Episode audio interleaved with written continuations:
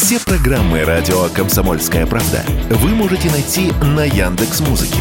Ищите раздел вашей любимой передачи и подписывайтесь, чтобы не пропустить новый выпуск. Радио КП на Яндекс Музыке. Это удобно, просто и всегда интересно.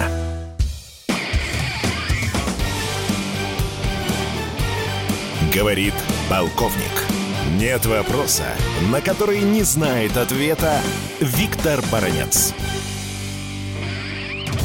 Сегодня я вам расскажу, о каких коварных замыслах готовы натовцы говорить на своем предстоящем саммите. Начну с того, что есть такой бывший генсек НАТО Расмуссен. И вот он сделал заявление, на которое нельзя не обратить внимание. Если блок НАТО не предоставит реальных гарантий безопасности Украине, вот на этом саммите, то тогда можно поручить Польше и странам НАТО, ну, по сути, ввести свои войска на Украину. Вот до чего додумались эти поганцы.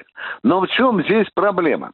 Не так давно ныне действующий генсек НАТО Столтенберг говорил, вообще-то эту проблему можно обсуждать. Но дело в том, что согласно статье 5 устава НАТО, блок может оказывать, э, давать гарантии только тем, кто является членом блока.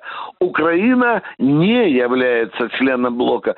Но ничего, говорит Расмуссен, мы обойдем эту статью. Если не согласимся дать гарантии прямые на этом саммите, то пусть Польша и страны Балтии вводят свои войска. Но теперь заходим с другой стороны. Если же страны НАТО на своем саммите не дадут официальных гарантий безопасности Украины, а вообще-то в переводе на российский язык это звучит просто, не пообещают ввести свои войска на территорию Украины. Вот так это звучат.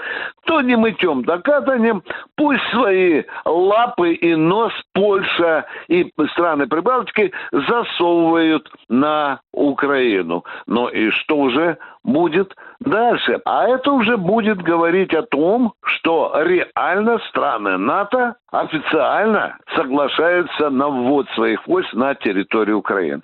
Ну, вы знаете, где Польша, а где эти карликовые страны Прибалтики пошлют там по батальону? Но это все равно, это уже все равно, все равно НАТО погружается в украинский конфликт. А у нас есть гарантии, что следом за этим и Германия пожелает поучаствовать, и Франция, и Испания. Никто вот тут не может дать таких гарантий. Ну а что в итоге? А в итоге получится то, что будет расширяться клуб НАТО, погружаемый в украинский конфликт.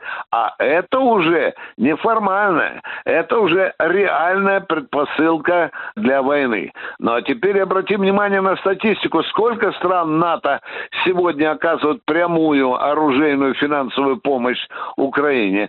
Да 30, за исключением, пожалуй, только Венгрии Венгрии, а еще 20 стран союзников НАТО тоже оказывают. И здесь у российского обывателя и у меня тоже возникает вопрос, а как же будем отбиваться от этой Орды, если она всем своим скопом придет на Украину оказывать ей гарантии безопасности.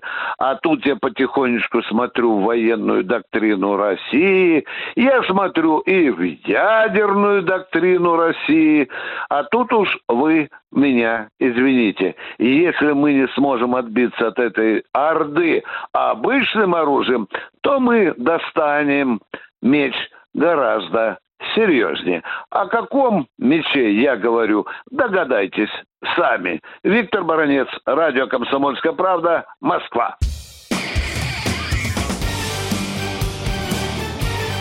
Говорит полковник. Нет вопроса, на который не знает ответа Виктор Баранец.